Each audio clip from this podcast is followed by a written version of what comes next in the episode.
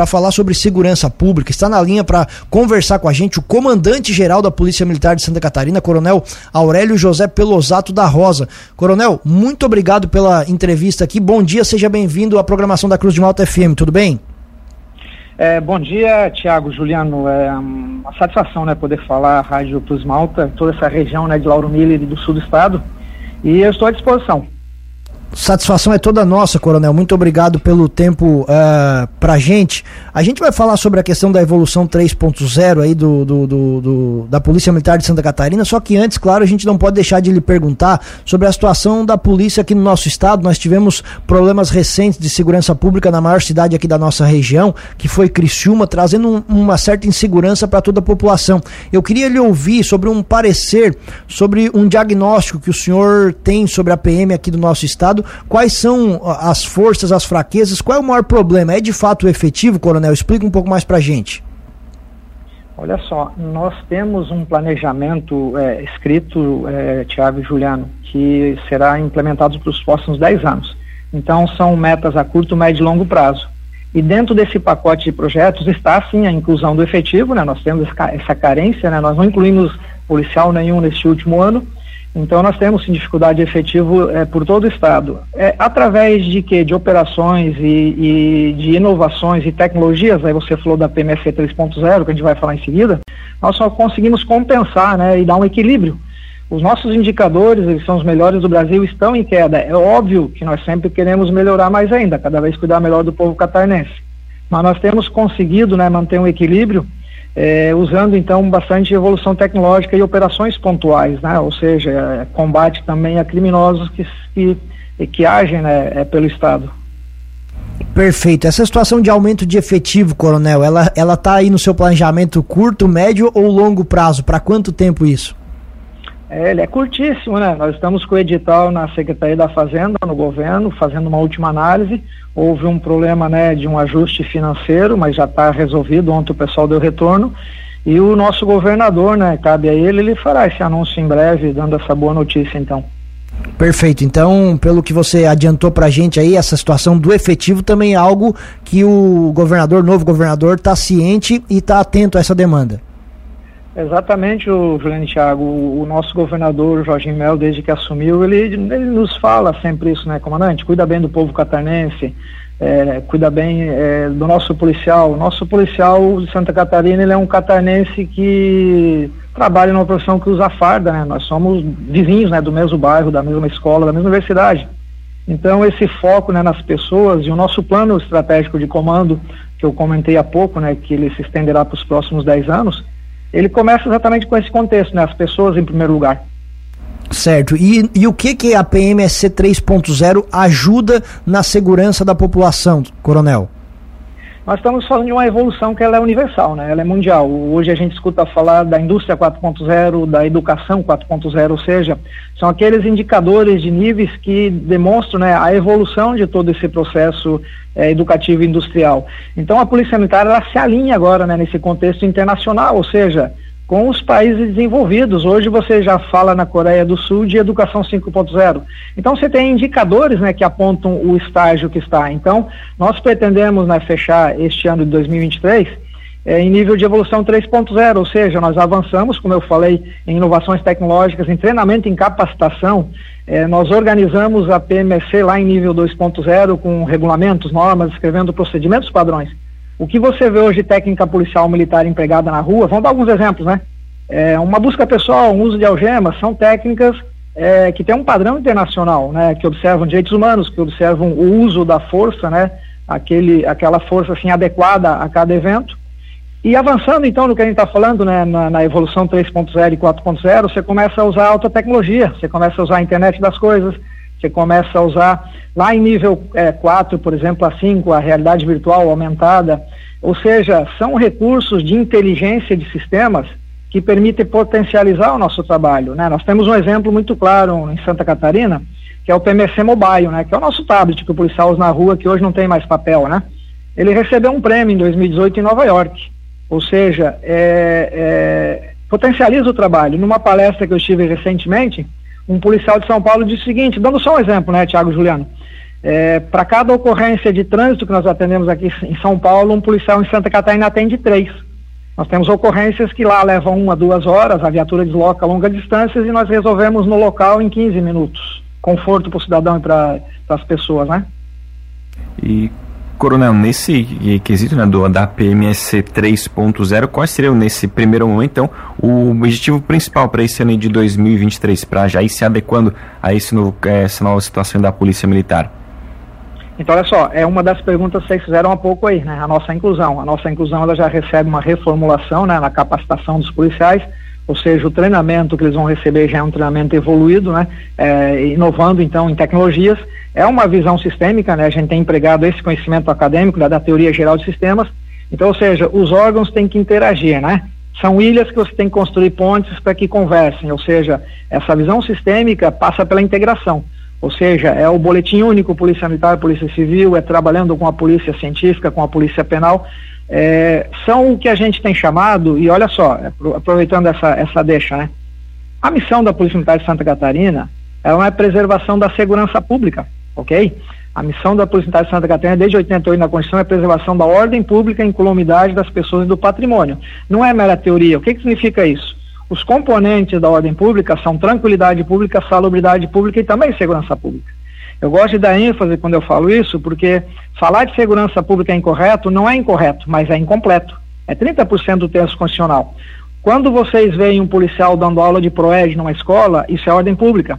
Quando vê, por exemplo, né, a, nossa, a nossa operação, Juliano e Thiago, mais antiga da história da corporação, exceto Guerra do Paraguai, contestado, né, participação até na Revolução Farroupilha, né, ela não é de segurança pública, ela é de saúde pública, é a operação Covid, que já dura três anos. Então isso explica por que, que a Polícia Militar socorre as pessoas, acidente doméstico, por que, que acontecem partos dentro da viatura. É, são, são conceitos universais, a Polícia Militar tem que chegar lá naquele cidadão, né, mais carente, naquele cidadão mais humilde, dar esse atendimento que o Estado, é, assim, né, é, tem por obrigação constitucional. Interessante, coronel, o que o senhor relatou né, da questão dos policiais aqui de Santa Catarina, do tempo que eles gastam em ocorrência, porque às vezes a gente não percebe isso, mas tecnologia também gera muita eficiência, que gera mais tempo para o policial também fazer outras coisas. Então isso acrescenta ao trabalho de vocês e, obviamente, por consequência, à nossa segurança. Perfeito, potencializa né, o trabalho do policial. Né? Olha só, nós fomos um dos primeiros estados do Brasil a ter uma delegacia virtual, quer dizer, cheguei na minha casa, sei lá, aconteceu um furto simples, furtaram o botijão de gás. Nossa, eu vou ter que deslocar quantos quilômetros para ir numa, num órgão público, né, fazer um registro. Então vai ali no sistema é, e faz isso. Hoje, hoje o motorista, por vezes, se envolve em um acidente de trânsito, ele pega um número de protocolo, passa para a seguradora, ele não precisa ir no quartel pegar boletim de acidente, ele não precisa recolher taxas. É, é, bancárias. Então, toda essa tecnologia que está sendo usada para potencializar. Mas eu faço uma ressalva, né, Tiago e Juliano? Nada disso adianta se nós não cuidarmos das pessoas que estão dentro das fardas. Nós temos uma profissão que é das mais estressantes ou mais estressantes do planeta. Nós temos policiais com problemas é, é, de saúde, é, policiais que precisam ter uma assistência médica, é, psicológica. Então, dentro desse pacote que eu estou comentando aí, nós temos um olhar que a gente tem chamado, né? O plano de comando nós temos chamado de 360. Por quê? Porque é aquela visão em todas as direções, em todas as direções da sociedade. Nós vamos voltar esse olhar 360 para dentro da corporação também, para cuidar do nosso policial. Se ele for um policial doente, ele não vai conseguir dar uma resposta adequada para a população aí nas ruas, não é verdade?